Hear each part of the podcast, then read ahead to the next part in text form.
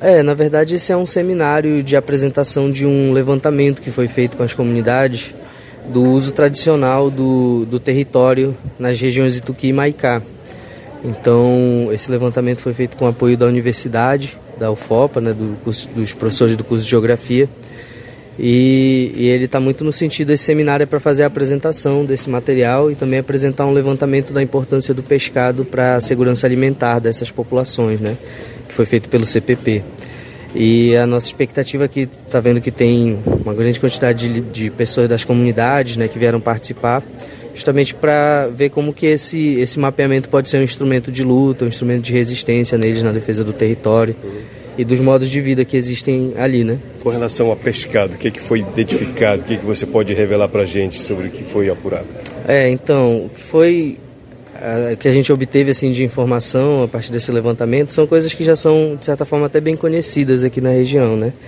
É, em, em, primeiro lugar, as comunidades, quase todas as, em quase todas as comunidades o consumo semanal de pescado é muito grande, né? Então, pelo menos cinco, seis vezes por semana, as famílias dessas regiões consomem peixe na sua alimentação e esse consumo ele está em aproximadamente 2,5 kg por dia, né?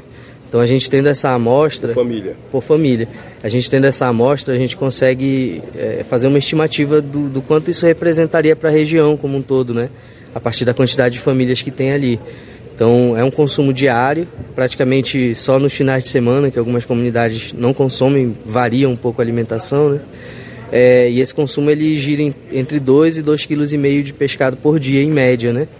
E a gente identificou também as principais espécies que estão relacionadas, a gente percebe que tem uma grande variação ao longo do ano, né, em função do, do, da subida e da descida da água.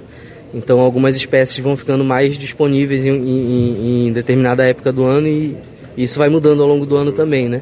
E os ambientes de pesca também, que para nós é muito importante, né? Que são áreas que as comunidades utilizam tradicionalmente para as pescarias, né? Inclusive é, essa, essa importância, essa necessidade de manter esses ambientes preservados, porque é ali que o peixe se procria, é ali que o peixe se alimenta. Então a gente está também fazendo esse mapeamento, vai trazer essa, essas informações do, dos principais ambientes que as comunidades utilizam para pesca ao longo do ano. Já tinha sido feito um trabalho nesse sentido, para a gente ter uma ideia se houve mudanças significativas ou não?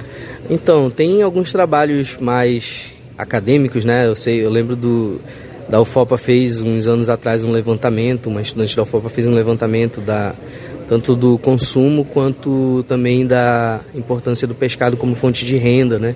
Então tem alguns trabalhos já.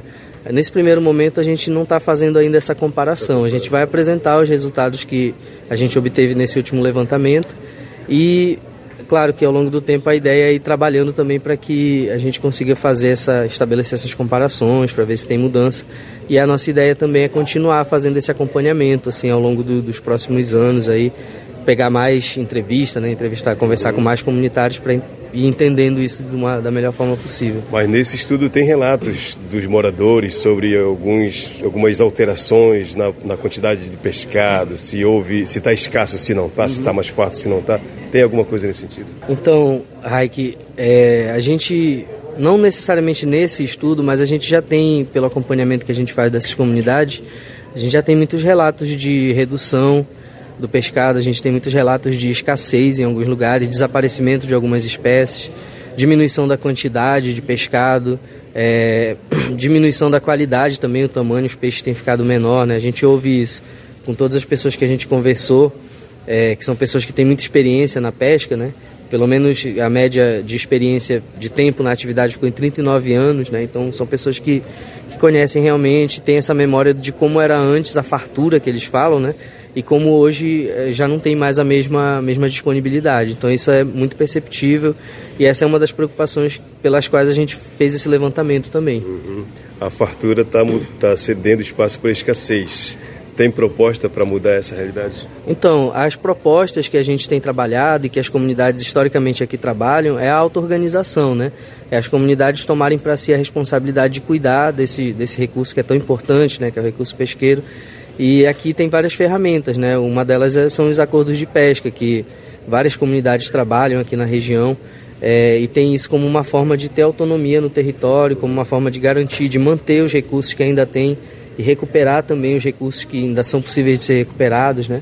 Então a gente aposta na organização comunitária é, e nesse processo de sensibilização, conscientização e também os órgãos ambientais têm um papel muito importante nesse processo, né? Porque muitas vezes as comunidades se colocam no papel de fazer a fiscalização, a, a vigilância, melhor dizendo, dos territórios, né?